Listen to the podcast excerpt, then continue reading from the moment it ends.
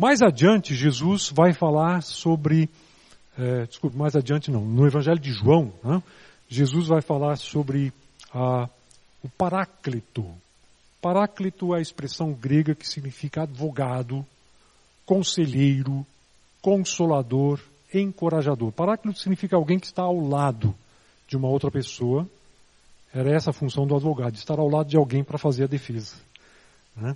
Ah, lá em 1 João 2,1, quando diz que Jesus é o nosso advogado, é essa palavra que é usada.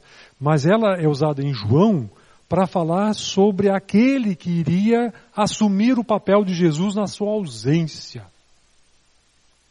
Jesus iria percorrer o caminho da cruz, ressurreição e ascensão, né? iria partir desse mundo.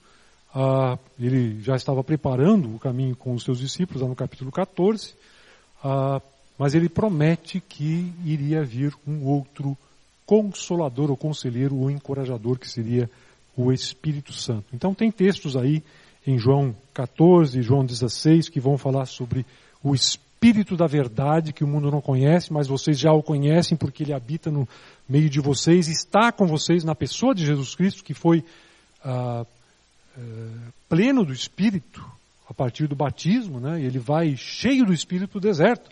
Inclusive Lucas nos diz que o Espírito impele para o deserto, o manda para o deserto para ser tentado pelo diabo. Então nós temos ah, o Espírito Santo que aparece já no Antigo Testamento. Ah, a expressão Espírito Santo é rara no Antigo Testamento.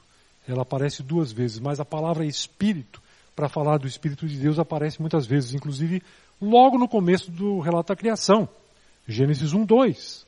E a terra era sem forma e vazia, e o Espírito de Deus pairava sobre a face das águas. Ah, talvez essa é a imagem que nós vemos no batismo de Jesus.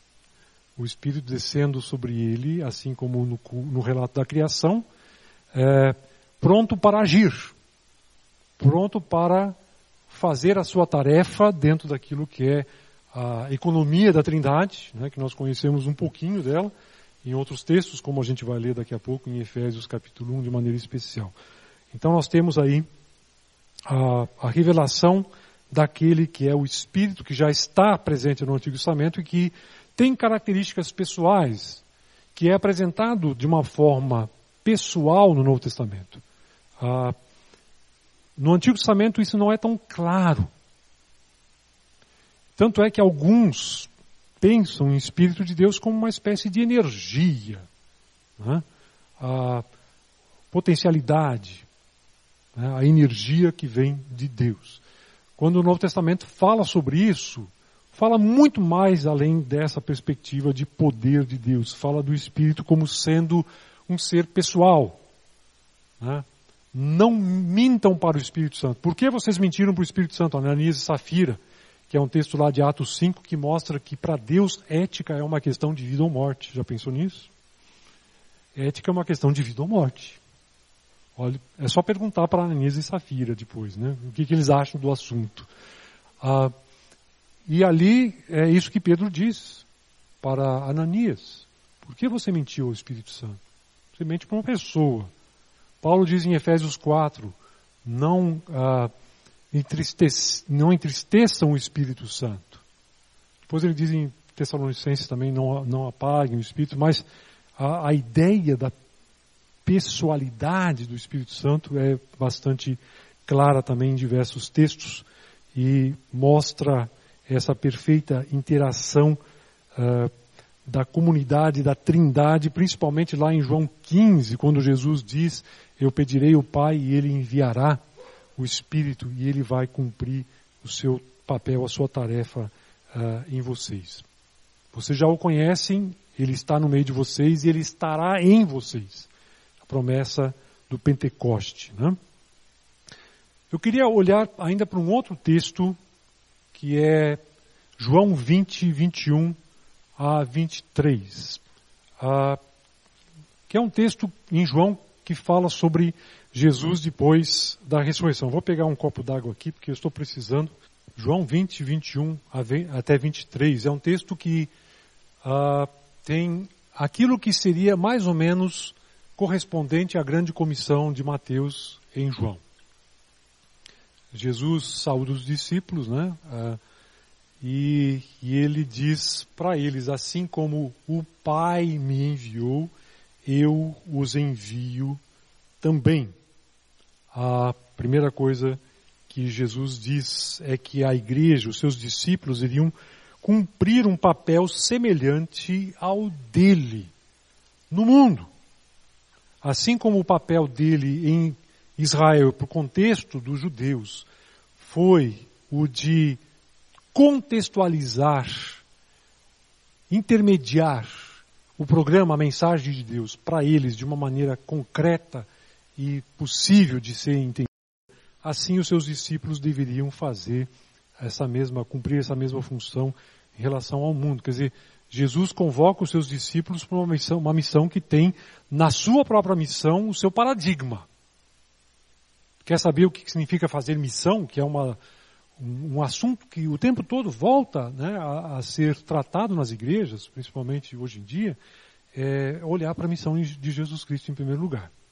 É aí que nós conhecemos e sabemos com mais clareza o que significa fazer missão. E essa missão significa também identificação com aqueles a quem você serve. Não é vir de fora como um ET, né? Uh, e, e, aí, na, na, sua estranheza absoluta, tentar convencer as pessoas de alguma coisa. Jesus veio como filho de Deus e se inseriu clara e completamente com o seu povo. E nessa identificação é que ele revela quem Deus é de maneira mais clara e faz e completa a sua missão. Os seus discípulos também deveriam seguir esse caminho.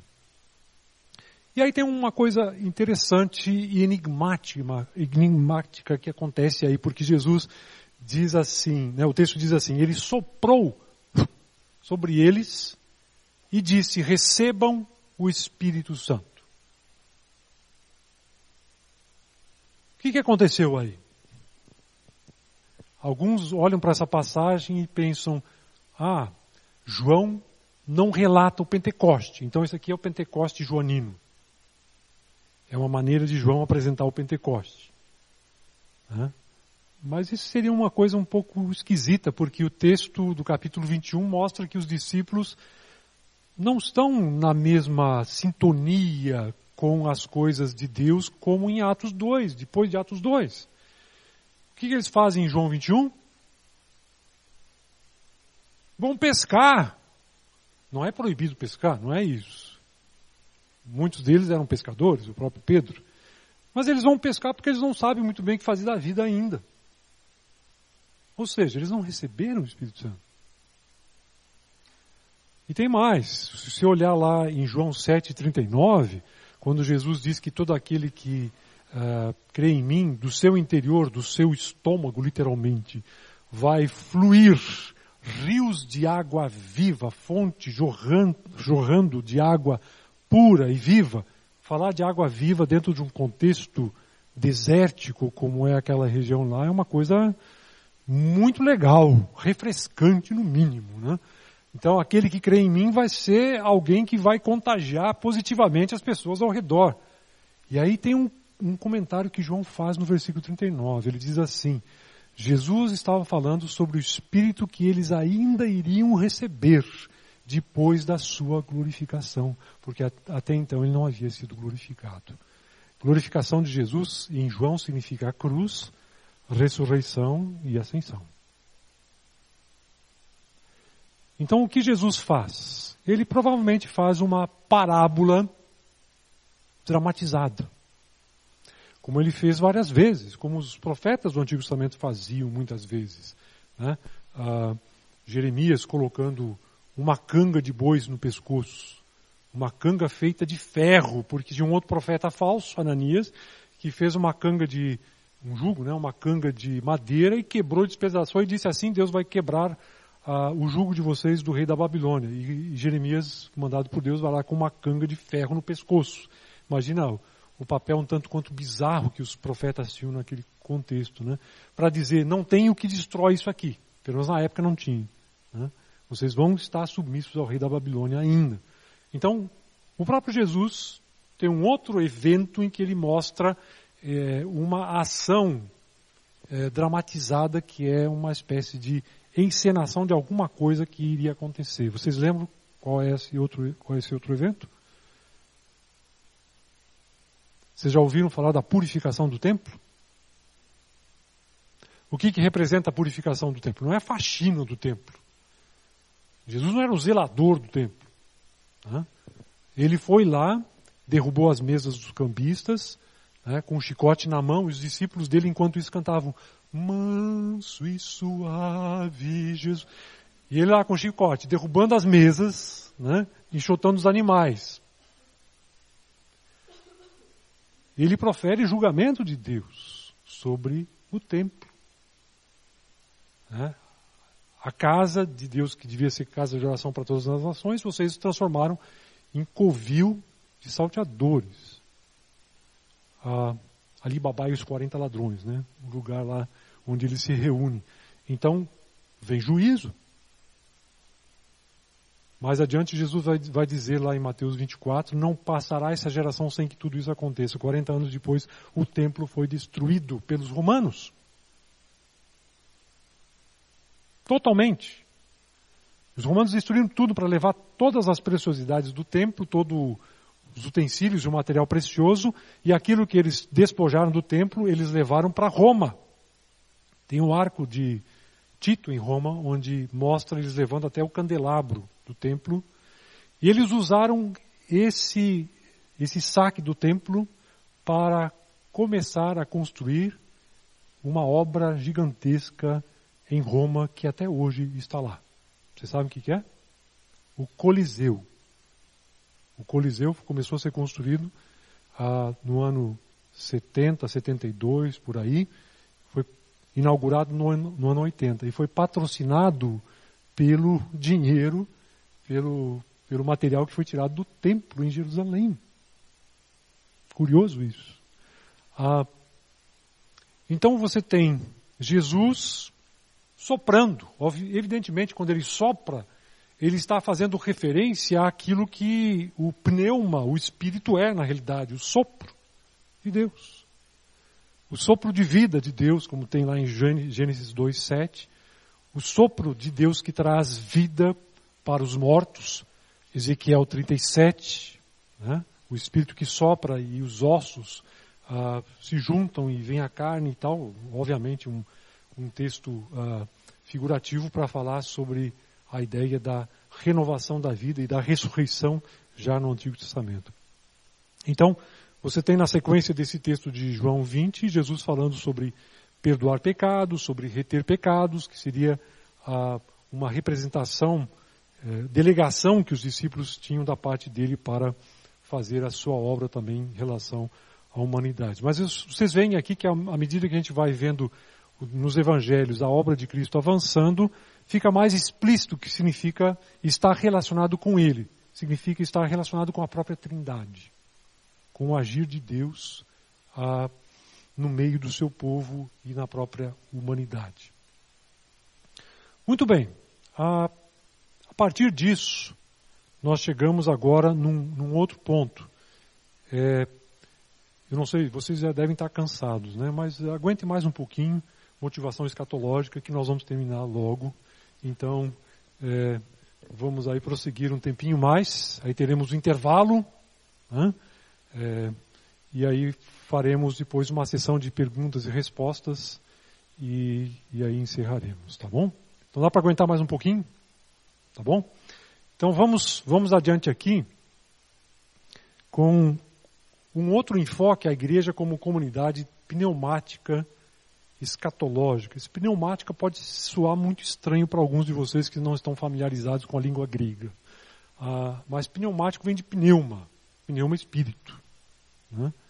A palavra pneu tem a ver com isso, né, que a gente usa. Mas é a palavra grega que está lá no Novo Testamento para falar sobre o Espírito Santo. Então o adjetivo pneumático significa aquilo que é referente ao Espírito.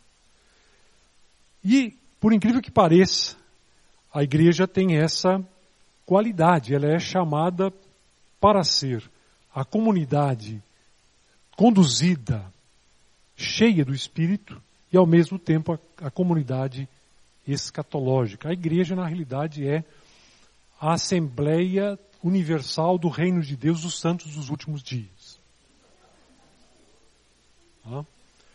É tudo isso e mais um pouco, é claro. Mas principalmente é a comunidade, o povo de Deus capacitado pelo Espírito para cumprir a sua tarefa como povo escolhido de Deus. O que é a igreja? Agora a gente começa a fazer algumas perguntas a partir de tudo isso que nós vimos, que voltam para aquele assunto lá do começo, identidade da igreja. Eclesia, igreja. Uh, talvez alguns de vocês já tenham ouvido falar, eu imagino que não aqui necessariamente, uh, que igreja significa os chamados para fora. Já ouviram isso? Uh, isso seria uma definição assim ao pé da letra da palavra a partir do original grego. Mas vocês já sabem que as palavras elas assumem conotações e definições, os sentidos de acordo com contextos e com o seu uso. Palavras não são isoladas do seu contexto. Elas precisam estar dentro de um determinado contexto para serem entendidas. Né? Se eu disser para vocês uh, uh, manga, o que, que você vai pensar? Alguém vai pensar manga, fruta, outra pessoa vai pensar manga de camisa, talvez algum alfaiate entre nós aqui, ou costureiro. Outro vai pensar manga de mangueira, né? e talvez algumas outras coisas que eu nem conheço, que tem no nosso Brasil. Né? Então a palavra precisa de contexto para ser entendida. A palavra eclesia, a igreja usada no Novo Testamento, ela não tem esse sentido de chamados para fora. Essa é a etimologia da palavra. Mas a palavra, com o seu uso, com a sua dinâmica de uso, ela vai recebendo uma carga chamada semântica que é diferente daquilo que seria a sua etimologia inicial. Ah, quando você vai ao aeroporto, você procura, se você vai viajar, o lugar de embarque. E você embarca no avião.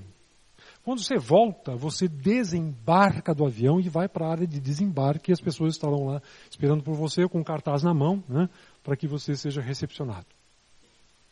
Pergunta: quando foi a última vez que você embarcou num barco? Estão entendendo que a palavra assume conotações que muitas vezes acabam sendo distantes daquilo que é a etimologia inicial da palavra? Você não vai no aeroporto para entrar no navio. Mas usa embarque, claro, normal. A palavra eclesia não significa chamados para fora no Novo Testamento, significa assembleia. Significa congregação. Significa o povo de Deus, corresponde a um vocábulo hebraico que é kahal, no Antigo Testamento, que fala da comunidade de Deus no deserto. Inclusive, o melhor nome para a igreja é Assembleia de Deus. Olha, um luterano falando isso numa igreja batista, né? Mas, pois é, está gravado ainda. Mas é Kehal Elohim, no Antigo Testamento, a Assembleia de Deus, o povo de Deus, a comunidade de Deus. Então, igreja significa isso. O povo de Deus. Né? A Assembleia, a congregação daqueles que são chamados para cumprirem uma tarefa dentro do mundo, não fora do mundo, dentro do mundo. Então, o chamado para fora é meio estranho, né? Falar. Ah, então, nós estamos nessa dimensão. Quando nós olhamos para o livro de Atos, nós percebemos claramente que ah, existe uma ligação eh, entre o Evangelho de Lucas e o livro de Atos, falando sobre esse, esse aspecto pneumático da tarefa e da identidade da igreja.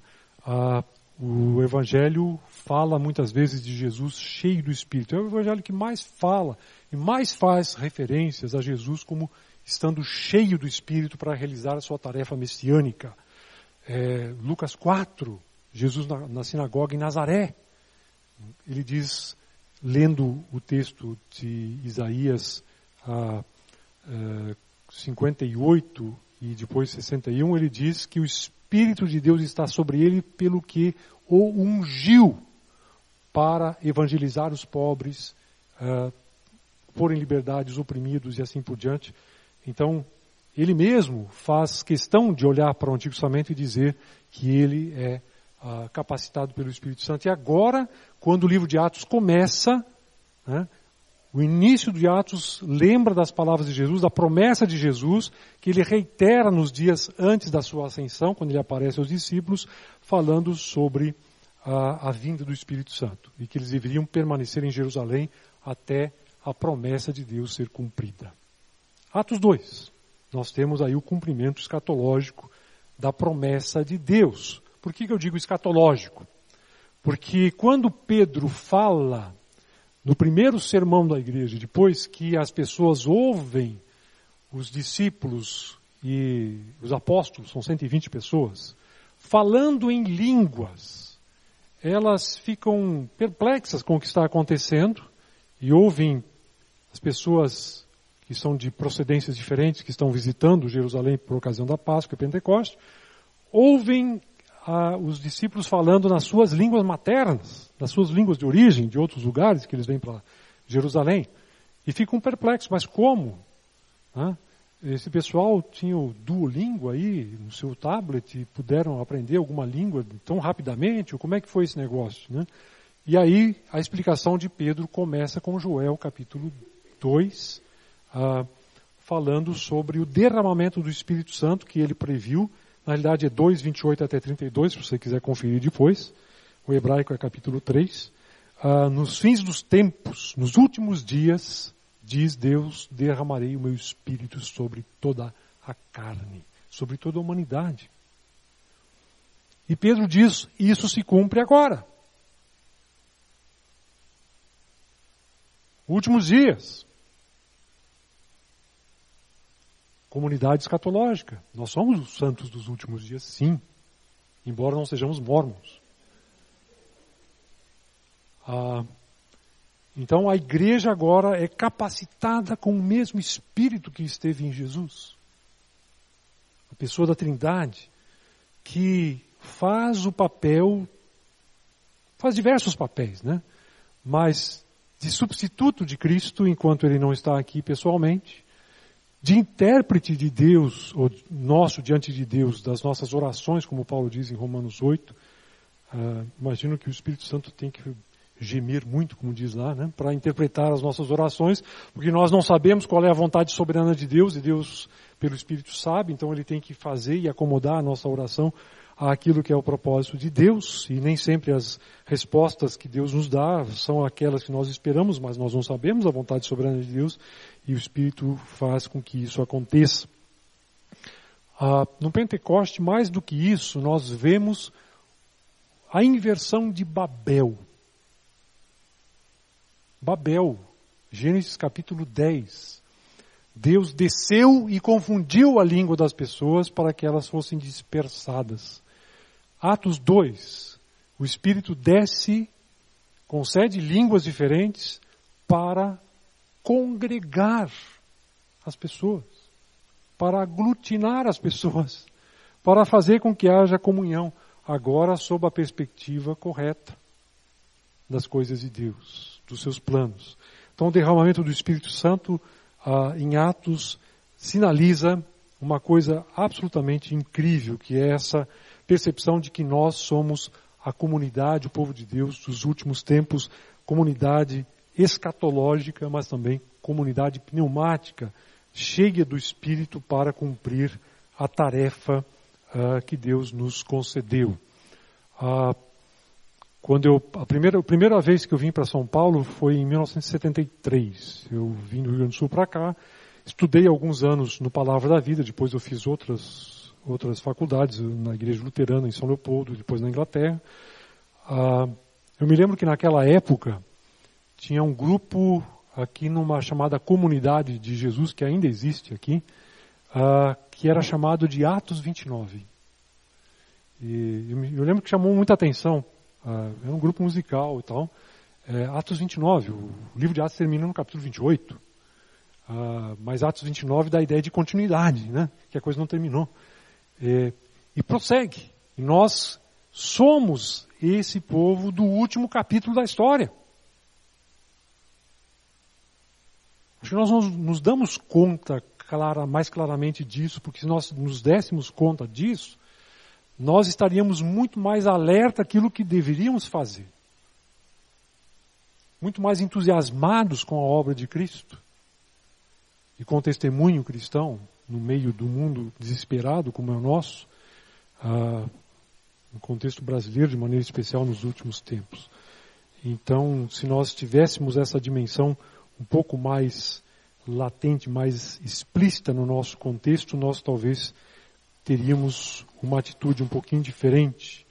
Ah, quando eu era menino, ah, adolescente, eu lembro que não passava de 1% o número de evangélicos no Brasil, de acordo com os censos daquela época. Hoje em dia, o que? São 20%? Por aí. Né? 40 milhões de, de brasileiros são evangélicos. A grande pergunta é qual é o impacto disso no nosso meio, no nosso contexto. Qual a diferença que nós fazemos hoje? É significativo um número como esse. Mas qual é a diferença? Dentro desse momento de crise, o que, que nós fazemos? Muitas vezes o pessoal por aí acha crise, que, que coisa horrível, por que, que nós estamos aqui? Tomara que Jesus volte de uma vez e abrevie a nossa agonia. Nós estamos aqui exatamente para isso. É para momentos assim que a igreja foi deixada para trás. Por favor, espero que vocês não sejam passados para trás com algumas ideias que tem por aí. Eu estou usando a expressão, fazendo brincadeira com a coisa lá, porque nós fomos deixados aqui para cumprir uma tarefa. E essa tarefa nem sempre parece que está na nossa lista de prioridades no lugar adequado, lá em cima, como deveria estar. Ah, então nós somos capacitados pelo Espírito, olha para o livro de Atos, o tempo todo o Espírito Santo impulsionando os apóstolos e principalmente Paulo a levar adiante a mensagem e fazer com que as pessoas ouçam. Não é a ideia de convencer. Nós não vamos convencer ninguém, é o Espírito Santo que faz isso mas que elas ouçam com clareza a mensagem do Evangelho. E no nosso contexto de vida de igreja como comunidade, podemos também cooperar muito com isso. Vamos para a última parte aqui, que é o enfoque de Paulo. E aqui eu só quero dar algumas pinceladas num texto mais especificamente. Se você olhar para textos paulinos, você vai encontrar muitas referências à Trindade, mesmo que ele não use a expressão. Ah, tem a bênção apostólica lá no finalzinho de 2 Coríntios 13, né, que a graça do Senhor Jesus, o amor de Deus Pai e a comunhão do Espírito Santo esteja sobre vós, né, vocês. Então é uma, uma bênção trinitária. Mas talvez o livro em que mais apareça, com um ênfase ainda maior, não é dos maiores livros de Paulo, é Efésios. Em Efésios nós temos uma menção da Trindade, ou daquilo que é a Trindade, muito mais vezes. E por coincidência, é o livro que mais destaca a igreja na sua essência. Trindade e comunidade. Voltando lá para Gênesis 1. Deus que se revela em relacionamento e que nos cria a sua imagem e semelhança para sermos como Ele, vivermos em relacionamento. Eu coloquei diversos textos aí de Efésios, vocês podem ver depois na, no, no PDF, mas eu queria mencionar de maneira especial o capítulo 1 de Efésios. Ah, como é um texto um pouquinho mais longo, eu vou pegar aqui o texto para não simplesmente confiar na minha memória Uh, Efésios 1, 3 a 14.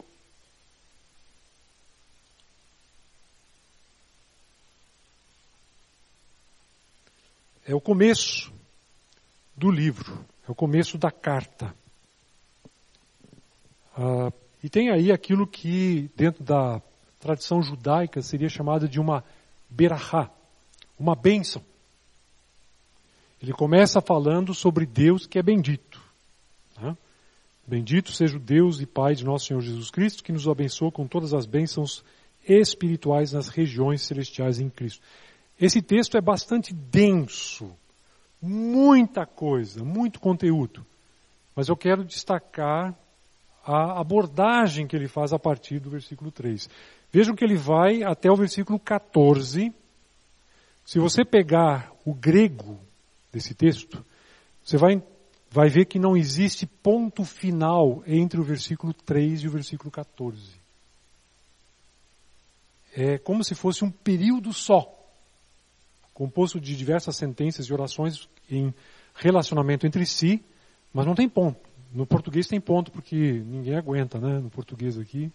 O pessoal na época, no grego lá, não dava bola para isso. Então, você tem um, um, período inteiro, quer dizer, uma frase, como se fosse um fôlego só, do versículo 3 ao 14. E o que, do que eles tratam? Eles tratam da trindade. Do Pai, do Filho e do Espírito Santo. O Pai é mencionado no versículo 3, o Filho começa a ser mencionado no versículo 6, quando diz para o louvor da sua glória, da sua gloriosa graça, na qual, a qual nos deu gratuitamente no amado, nele temos a redenção, e aí vai falando sobre o Filho, até o versículo 12, e aí no versículo 13 e 14 ele fala do Espírito Santo.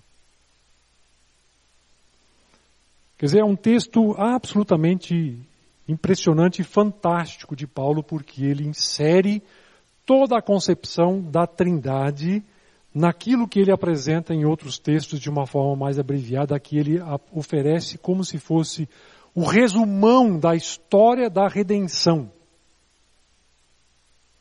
estabelecendo a Trindade como aquele referencial para o entendimento dessa história de maneira adequada. Então, ele coloca isso num contexto de adoração, é um contexto de bênção, né? é a abertura de um livro que vai tratar de diversos aspectos da igreja, um dos livros que mais claramente tratam da igreja no Novo Testamento. Embora todos eles, claro, façam alguma coisa nessa direção. E aí você tem, começando aí no versículo 3, essa menção do Criador, no, no versículo 4, né? nos escolheu antes da criação do mundo, do Deus que predestina, ah, dentro da visão paulina, é claro, e não necessariamente calvinista, ah, eu conheço alguns luteranos e teólogos luteranos que quase chegam a afirmar que eh, Paulo teve que ler Lutero antes de escrever Romanos. No ano que vem vai se comemorar 500 anos da Reforma, então talvez alguns até se animem até mais para dizer tipos de coisas assim que não são a verdade, né? Ah, mas também tem alguns reformados que acham que Paulo teve que Paulo teve que ler Calvino, as Institutas antes de escrever Romanos. Ah, e Paulo fala sobre predestinação, fala sobre eleição dentro de um horizonte não viciado pelas controvérsias atuais e recentes e dos últimos anos, né? Então é, é de uma outra dimensão. Não vamos entrar nesse, nesses detalhes aqui, mas ele fala sobre o ordenamento do programa que o Pai dá para a criação, no qual nós estamos inseridos, antes mesmo do mundo ser criado. E aí ele diz que ele nos predestinou, versículo 5, em amor para sermos adotados como filhos por meio de Jesus Cristo. A quem ele chama de amado no versículo 6. E aí no versículo 7 em diante ele vai falar sobre a redenção. Temos a redenção pelo seu sangue, o perdão dos pecados. Né? Ele derramou a, as suas riquezas sobre nós em sabedoria e entendimento, revelou o mistério da sua vontade, versículo 10, que é de fazer convergir em Cristo todas as coisas celestiais ou terrenas na dispensação da plenitude dos tempos. Lembram daquele gráfico que eu mostrei antes? Convergir em Cristo todas as coisas. É a partir de Cristo que nós podemos ter entendimento da Trindade. Um entendimento limitado, evidentemente. Criatura em relação a Criador. Mas é só a partir de Cristo que isso é possível. Né? Porque é o próprio Deus, na pessoa do Filho, que faz essa revelação. Nele, tudo acaba confluindo. Ah, e ele diz que nele também nós somos escolhidos para cumprir a vontade de Deus. Né? E nele nós esperamos a concretização da sua glória. E aí, versículo 13 e 14, quando vocês ouviram e creram na palavra da verdade, o evangelho que os salvou, vocês foram selados em Cristo com o Espírito Santo da promessa, que é a garantia, o arrabon, a garantia ou o pagamento antecipado da nossa herança até a redenção daqueles que pertencem a Deus para o louvor da sua glória. Então, que texto impressionante esse. Quanta densidade nós temos aqui, mas que coisa espantosa e espetacular ver o envolvimento de Deus, trindade com a humanidade. Deus que se preocupa com a humanidade, que cria o ser humano para ser sua imagem e semelhança. Ser seu representante, ser seu mordomo, ser o administrador da sua criação no mundo. Como ele, no programa de redenção, depois da falha do ser humano em proclamar independência ou morte lá no Jardim do Éden, né, ah, ele produz um plano de salvação e de resgate para o ser humano. Envolve um povo, uma família que ele cria do nada, do, de, de, de, povos que, uh, uh, da humanidade que não tinham expressão nenhuma, um, um, povo pequeno que se torna modelo da comunidade, daquilo que ele vai fazer a partir de Jesus Cristo, e em Jesus Cristo ele pelo Espírito Santo, habita aqueles que creem nele e faz com que o seu plano progrida até o último dia, quando nós nos encontraremos com ele e prestaremos conta também a ele. Muito bem, com isso nós queremos concluir, e aí alguns pensamentos para é, colocar aqui como reflexão adicional. Nós, como comunidade escatológica, que vive no último capítulo da história, mas já conhecemos o epílogo, né? ah, como nova humanidade, que representa a restauração da imagem de Deus no ser humano, temos desafios e possibilidades diante de nós, como comunidade trinitária no século XXI. Primeiro, viver e experimentar comunidade no mundo cada vez mais individualista e individualizante. Ah, isso significa, de fato, refletir a imagem da trindade no mundo. Quando nós vivemos comunidade. Começa com família, começa com a família estendida da igreja também, e progride a partir daí, lançando para uh, o mundo esse potencial que se perdeu com o pecado. Uh, e que nós, nesse processo de resgate, somos ah, abençoados em Deus recuperar por meio do Espírito em Cristo. Maior engajamento com o mundo do que alienação talvez também seja desejável como comunidade cristã. Eu sei que essa igreja aqui procura fazer isso. Já ouvi algumas coisas sobre essa ideia do engajamento, né, inclusive político. Ah, o mundo é a boa criação de Deus.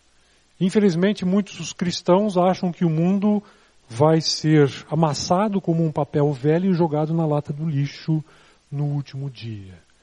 E não é isso que a Bíblia diz. A Bíblia, a revelação de Deus, nos diz que nós aguardamos novos céus e nova terra, no qual, nos quais habita a justiça, como diz lá em 2 Pedro capítulo 3. Ah, e nós já somos parte ah, que sinaliza essa, ah, esse final dessa forma, né? porque nós estamos como povo resgatado aqui dentro desse mundo que ainda carece dessa renovação. E cumprir uma tarefa que é análoga àquela de Jesus, que é de fazer o nosso papel como testemunhas uh, do Evangelho, da melhor notícia que alguém pode ouvir.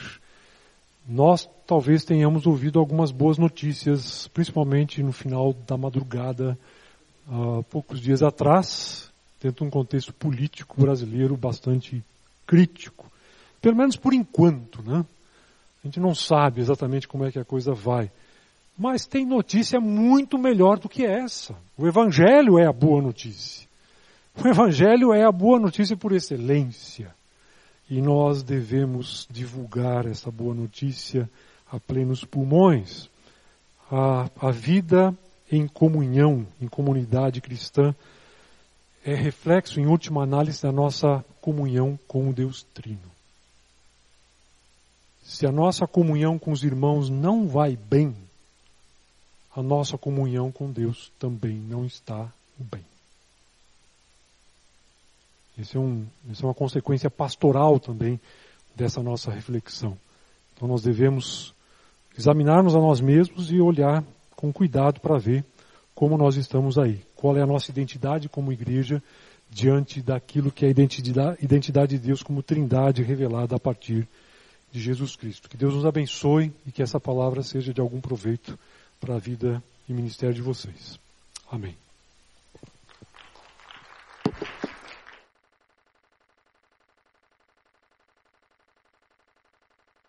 Pastor, é, doutor Esteban, muito bom, foi muito assim clara, tão boa a sua palavra inicial, mas uma dúvida. Como a gente aborda esse assunto da trindade, não só especificamente para os judeus, porque eles todos têm toda a formação do Deus único, monoteísta, e tem essa dificuldade enorme de aceitar um outro Deus, né, que Jesus estaria competindo. Isso é uma dificuldade né, para o entendimento do povo judeu, mas também mesmo na atualidade, as pessoas de aceitarem Jesus como Deus, uh, como se estivessem ferindo né, a, a, questão de ter um Deus único verdadeiro, né, como o, Novo, o Velho Testamento enfatizou muito né, e colocou isso muito forte na, na, na mente né, do, do povo judeu. Né. Bom, é, essa pergunta, obrigado pela pergunta, ela é extremamente importante e, sem dúvida nenhuma, uh, gera muita reflexão e obviamente a gente não vai poder abordar todas as possibilidades que ela levanta, mas sem dúvida nenhuma é um, um assunto importante. Uh, quando nós pensamos sobre a questão da trindade e a questão do entendimento das pessoas sobre isso, uh, principalmente a partir do contexto do qual é, o cristianismo vem, que é o contexto judaico, nós não podemos esquecer, como eu falei antes, que existem elementos na própria escritura judaica que sinalizam é, esse aspecto relacional interno de Deus e comunitário de Deus. Então, mesmo que o judeu não queira aceitar, alguma coisa no texto dá precedente para isso. Né? Ah, dentro do contexto do Novo Testamento, o que a gente vê na própria história da igreja primitiva é que eles simplesmente afirmam, a partir da fé, essa sua crença de que Jesus Cristo é não só uh, um ser humano, um profeta, mas é Deus.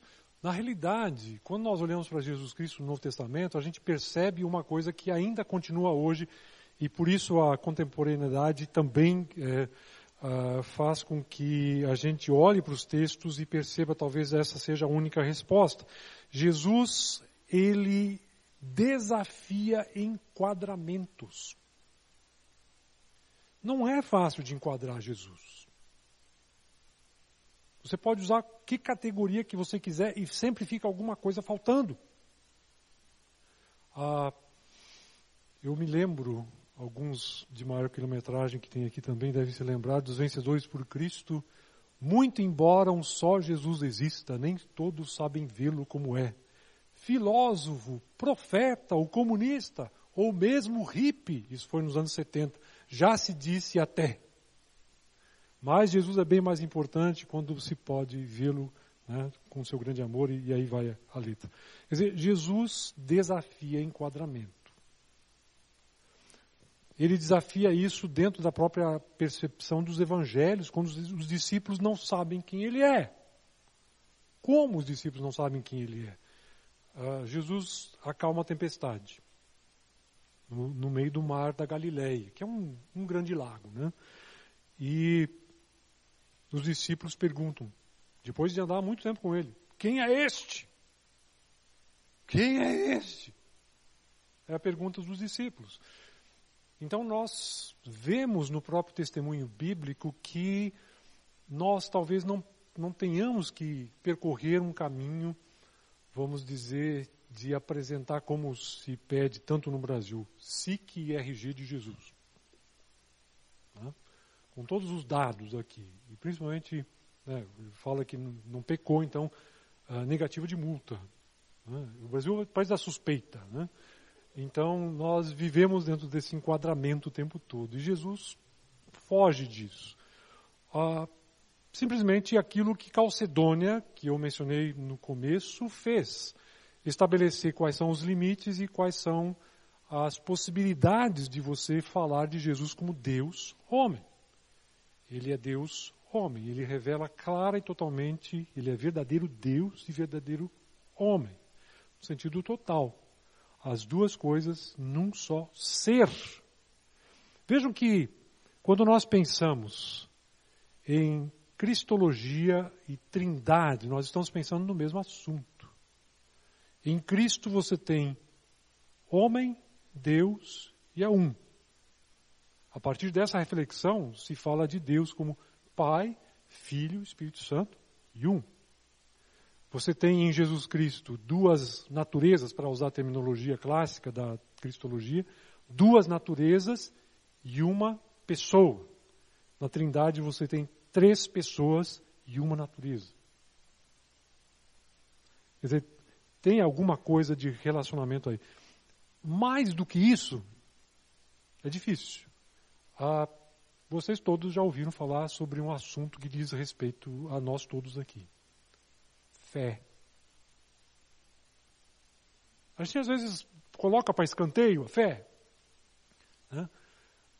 E aqui nós temos que lembrar de um teólogo na Idade Média, Anselmo, que não é Adelmo, é Anselmo, que dizia: Eu creio para poder entender.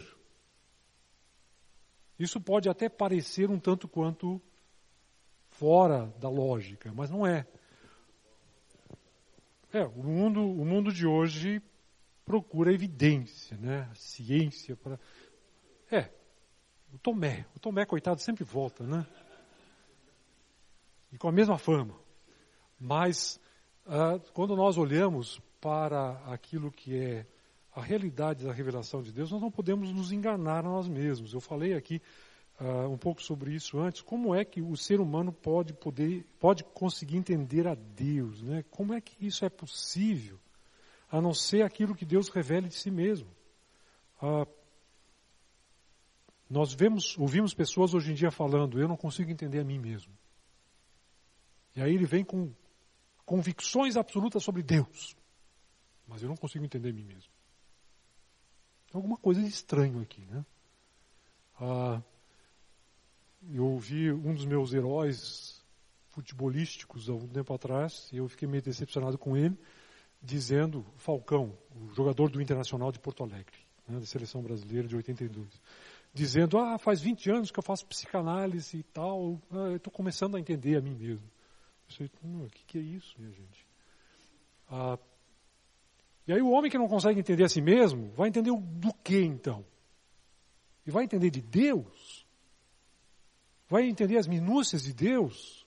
O ser humano diz que não entende a si mesmo e diz que tem na sua mente o crivo, o critério para entender a realidade, quando ele não consegue nem usar 10% das suas capacidades intelectuais. Tem bilhões de neurônios aqui, eu já tenho um pouco menos, porque quando você vai progredindo para a melhor idade, menos neurônios. Eles vão morrendo, né? Ah, então você tem que usar mais e potencializar mais os que, que restaram. Tem uns dois ou três aqui ainda. Mas a, a questão é essa: nós somos limitados.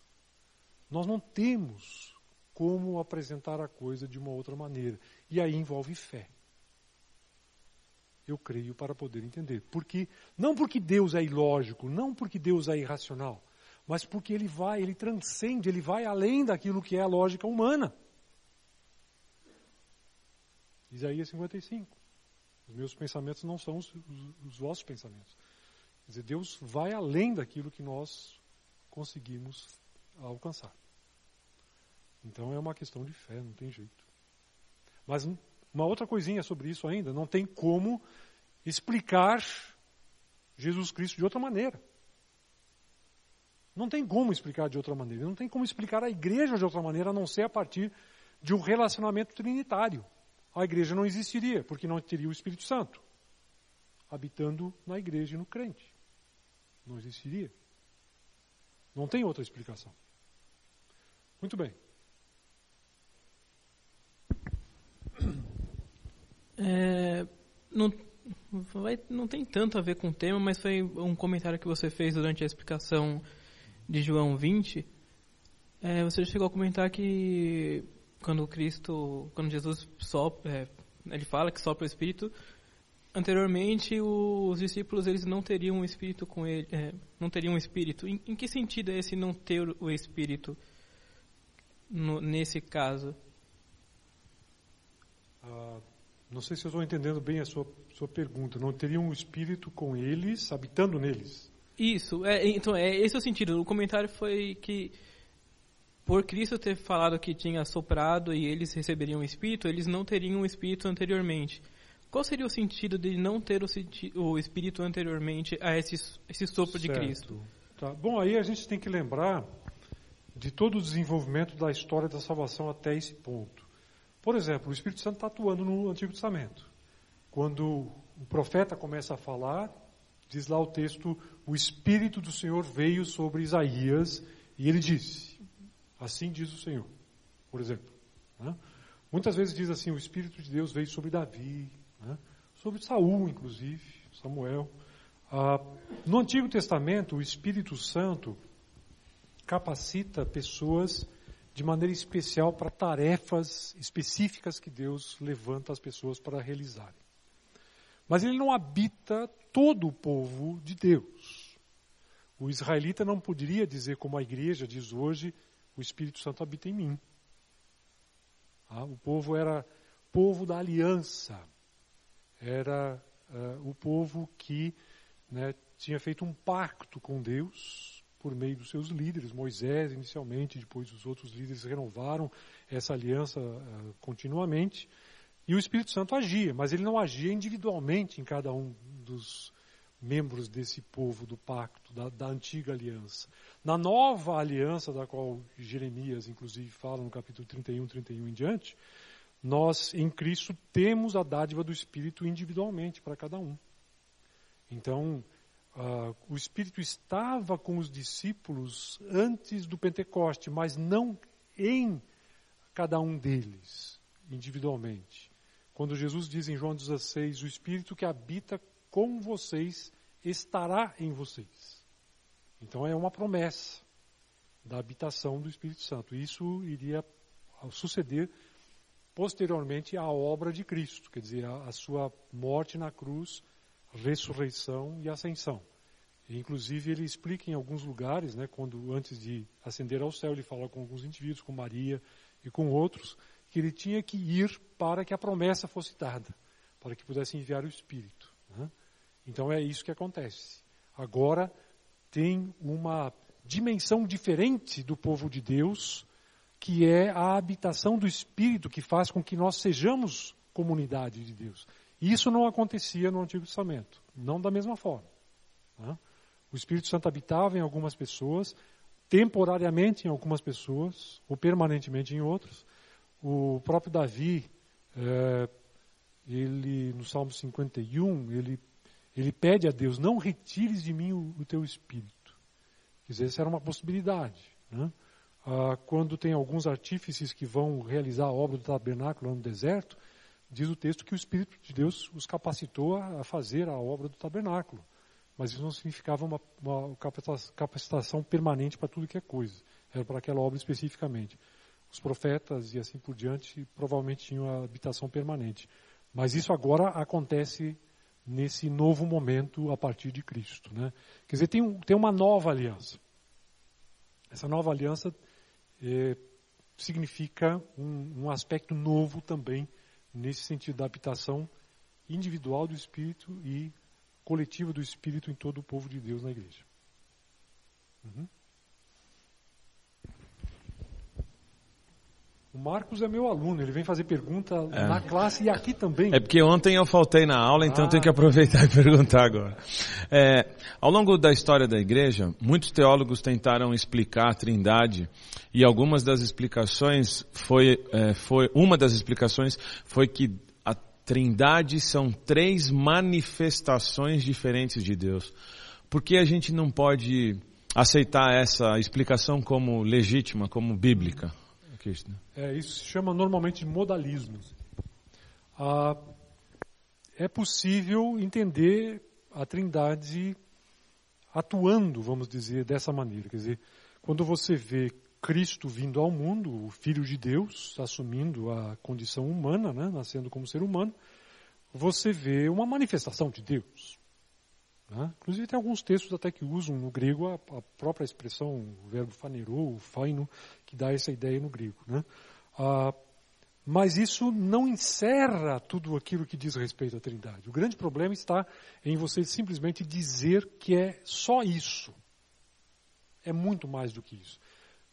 Dizer que é isso seria o equivalente a dizer que Deus é um, ele tem múltiplas personalidades. E que ora ele se manifesta de uma maneira, ora de outra maneira. E não é assim que a gente vê a coisa. Quer dizer, na própria, no próprio relato da encarnação, a gente vê o relacionamento permanente entre pai e filho. Eu e o pai somos um.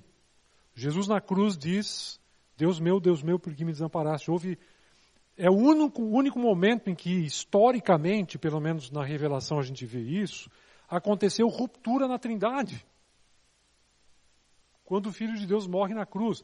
E não é o, simplesmente o ser humano Jesus que morreu na cruz é, é, o, é o todo dele, né? Você não pode separar a coisa aqui. Então é Deus que morre na pessoa do filho na cruz. A morte de Deus. Né? Então existe aí um momento de extremamente grave, único na história, de ruptura de comunhão na Trindade. Quer tem muito mais do que simplesmente manifestação. Então, o grande problema está isso, é de restringir a definição de trindade a algum aspecto que é legítimo, mas não é o, vamos dizer assim, o único. Tem outras coisas que você vê que o texto também levanta e que não podem ser ignoradas. É, a primeira pergunta seria sobre a Trindade no momento da ruptura mesmo. Eu ia perguntar sobre no momento em que Cristo foi crucificado, né? Então houve mesmo a ruptura da Trindade houve a ruptura de comunhão, da comunhão perfeita, né? porque aí você tem alguém que assume uh, o pecado da humanidade sobre si. Uhum. E diante de Deus o pecado é absolutamente abominável. Uhum. Então Deus, na pessoa do Filho, assumiu o pecado. Né? Ele carregou sobre si, como diz Pedro em 1 Pedro 2, uh, no madeiro, na cruz, os nossos pecados. Então ali é um, um momento de, de, de, de, ruptura, sem dúvida nenhuma. É claro que não é permanente, né? mas é uhum. é um. Quer dizer, o preço que Deus mesmo, na sua essência, paga por causa do pecado. Não é a questão simplesmente de que isso é tarefa do filho, então é com ele, né? ele que morra. Não é isso. Vejo que a, a questão de você pensar trinitariamente envolve muito mais do que isso. Envolve o ser de Deus como, como a essência de Deus mesmo. Tá, a outra pergunta é sobre Jesus antes do batismo. O tempo que ele passou ali. Então, é, ali foi só a manifestação de que da Trindade, né? É Deus, Pai, o Filho e o Espírito Santo. Deus, Pai, o Filho e o Espírito Santo. Ou, ou antes disso também o Espírito Santo já estava em Jesus? Eu queria explicação. Ah, se a gente lê o Evangelho de Lucas, isso fica mais nítido, né? porque hum, quando tem a anunciação do, da concepção de Jesus para Maria, ela levou um susto danado, né? Claro, e José também depois, mas uh, diz ali que o Espírito iria envolvê-lo, Deus iria envolvê-lo com a sua sombra, o Espírito, né? E o ser que iria nascer seria santo, seria o Filho de Deus. Então, já está envolvido na concepção humana do Filho de Deus e o acompanha, sem dúvida nenhuma, porque Lucas depois fala que Jesus crescia em uh, estatura e em espírito também, quer dizer, em graça e em espírito. Então, o Espírito Santo está envolvido, sem dúvida nenhuma. É claro que tem algo especial que ocorre a partir do batismo de Jesus, que é a inauguração da sua comissão, da sua vocação messiânica o que só ocorre dali em diante. Né? Então, ah, antes disso, ele não é reconhecido como Messias, antes disso, ele não faz obras que poderiam ser vistas como sendo manifestação messiânica. Ele não prega aos pobres, ele não liberta os oprimidos, né? expulsa demônios, por exemplo. Isso só começa a ocorrer depois do batismo dele. Então tem essa distinção. Mas isso não significa que o Espírito não esteja com ele antes. É só aguardar o momento oportuno, né, no calendário de Deus, em que as coisas são deflagradas. É, a sua pergunta é muito interessante porque ah, muita gente tentou explicar o vácuo, de, o hiato que existe de informação sobre Jesus criança né, e talvez adolescente né, até o início do ministério. Os anos aí que se passaram, não tem informação nenhuma sobre isso. Ah, então surgiram os evangelhos, alguns evangelhos apócrifos tentando preencher essa história. É, só que esse é de uma outra categoria. É um, é um evangelho gnóstico. É.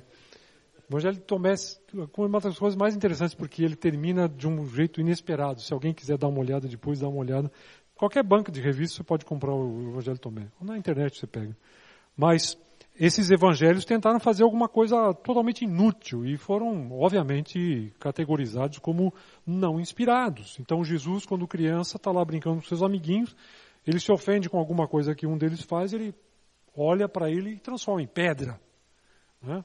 E está lá mexendo com barro e tal, pega, faz uma pombinha, joga para o céu, sai voando a pombinha. Né? Então, para tentar dizer, ó, esse é o Jesus que estava ali antes, que os evangelhos não, não, não falam sobre, sobre isso, mas ele era da mesma essência. Ele era da mesma essência, mas ele era o carpinteiro.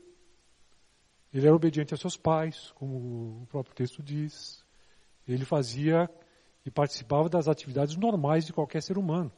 A gente às vezes pensa que Jesus, de fato, era uma espécie de ET. Eu acho que o, o uh, Spielberg, né, quando fez lá o ET, ele fez uma analogia com a encarnação. Tentou, mas muito mal feita, evidente. Né? Porque Jesus, quando nasceu como ser humano, ele se submeteu completamente àquilo que eram as vicissitudes da vida humana.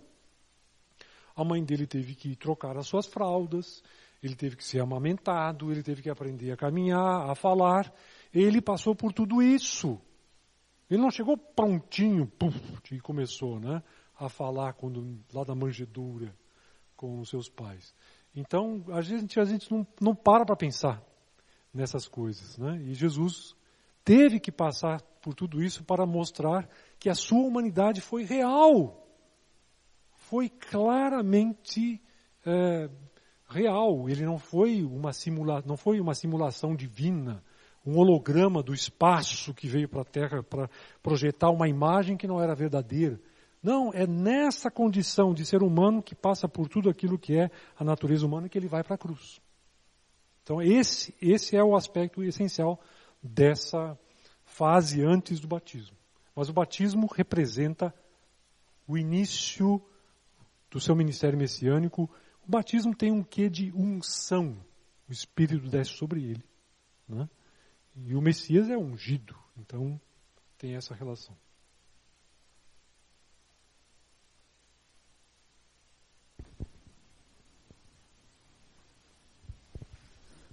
Pastor, eu tenho uma dúvida. No Evangelho de João 21, capítulo 17, quando Pedro quando Jesus faz a terceira pergunta para Pedro, se ele o amava, ele fala assim, tu sabe todas as coisas. E Jesus não repreende ele, falando, ah, eu não sei todas as coisas. Já lá em Mateus 24, quanto à vinda do dia da vinda, ele falou que só o Pai sabia, nem os anjos, nem o próprio Filho sabia. Por que essa, essa diferença de? Ah, bom, são dois textos bem diferentes, em contextos bem diferentes. A gente normalmente não não faria esse casamento, vamos dizer assim, esse cotejamento entre, entre esses textos. Mas eu entendo a sua indagação é quanto à questão da do sim sobre a questão do conhecimento de Jesus, da sua onisciência, vamos dizer assim, sendo Deus. Ah, um dos aspectos que obviamente estão embutidos nessa questão da encarnação ah, e que são explicados por Paulo de uma maneira mais teórica lá em Filipenses capítulo 2, 5 a 11, é o fato de, do esvaziamento de Jesus como Filho de Deus enquanto está aqui nesse mundo. Ah, ele deixa sua glória, ele deixa sua majestade, ele não julgou ser igual a Deus algo que a que ele devesse apegar. Ah, ele abandonou algum, alguns desses aspectos para poder realizar sua obra. Então, enquanto ele, ele assume a humanidade, ele não pode ser onipresente. É evidente. Né? Ele assume a limitação humana no sentido de que o ser humano é reconhecido em Jesus. Ele faz milagres extraordinários, mas ele não faz isso como sendo a coisa corriqueira. São extraordinários exatamente porque eles ocorrem de vez em quando. Então, de vez em quando, ele anda sobre as águas. Ele inventou o surf, né? mas ele não faz isso rotineiramente. Então, ele se submete a entrar no barquinho, a maioria das vezes. 99% das vezes ele faz isso para atravessar o mar. Ele não vai andando sobre as águas como ele fez aquela vez. Ele poderia, mas ele não faz. Ele se submete. E na questão da onisciência, assumindo a humanidade, isso significa também, e é uma questão muito profunda também, a consciência de Jesus de ser Deus. Dizer, o nenenzinho, Jesus nasce na manjedoura, ele já está com consciência de ser Deus? Eu acho que não. Eu acho que ele se submete a tudo aquilo que significa ser humano desde o começo. Até ter a capacidade de começar a entender as coisas como o ser humano tem. E aí as coisas se casam. Ah, e na questão de saber o dia e a hora, como diz lá em Mateus 24, que está se reportando as questões futuras, escatológicas, a destruição do templo, a vinda do Filho do Homem, né? ele diz que isso pertence ao Pai. Isso está na agenda do seu Pai. Quer dizer, ele claramente, ainda dentro dessa condição uh, de se submeter à humanidade naquilo que lhe é próprio, ele se vê nessa condição de também não ter uh, acesso, pelo menos, a todo o conhecimento que ele teria se estivesse na majestade que ele abandonou para poder realizar a obra. Então, tem dentro desse contexto aí essa limitação, que é uma limitação evidentemente assumida por ele. Tá? Lá depois da ressurreição, que é o caso de Mateus, de João 21, você já tem uma outra condição. Agora ele já está recuperando a sua glória, né? Então a ressurreição já indica um caminho diferente daquele que a encarnação, na sua limitação total, estabelecia. Agora ele já está com o corpo da glória e vai voltar ao Pai. Mas eu não sei se Pedro, ao afirmar isso, quer dizer tudo isso. É, eu acho que ele simplesmente está reconhecendo a virtude de Jesus e o fato de que ele compreende principalmente a sua situação de que ele quer amar Jesus, mas ele é imperfeito nesse seu amor. Ah, ele negou Jesus um pouquinho antes, né, algum, algum tempo antes.